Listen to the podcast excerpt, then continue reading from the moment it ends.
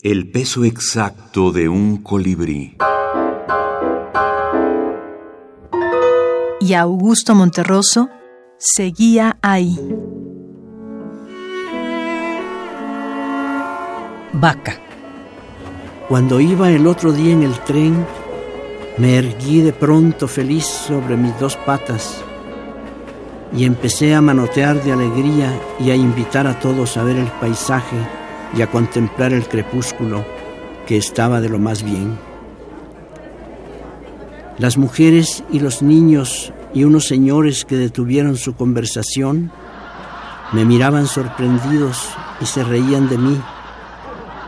Pero cuando me senté otra vez silencioso, no podían imaginar que yo acababa de ver alejarse lentamente a la orilla del camino una vaca muerta, muertita, sin quien la enterrara ni quien le editara sus obras completas, ni quien le dijera un sentido y lloroso discurso por lo buena que había sido y por todos los chorritos de humeante leche con que contribuyó a que la vida en general y el tren en particular siguieran su marcha.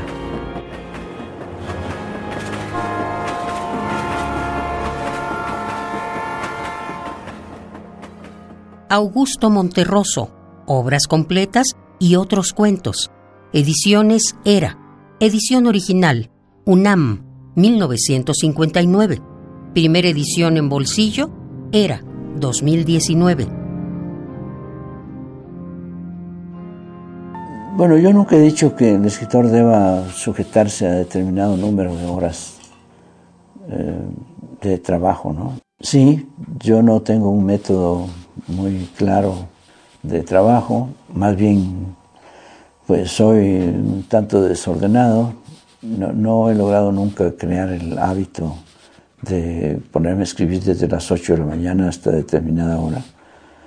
Y bueno, soy en ese sentido no soy un escritor, como se dice ahora, profesional, sino que todavía creo en la inspiración y, y a las musas, ¿no?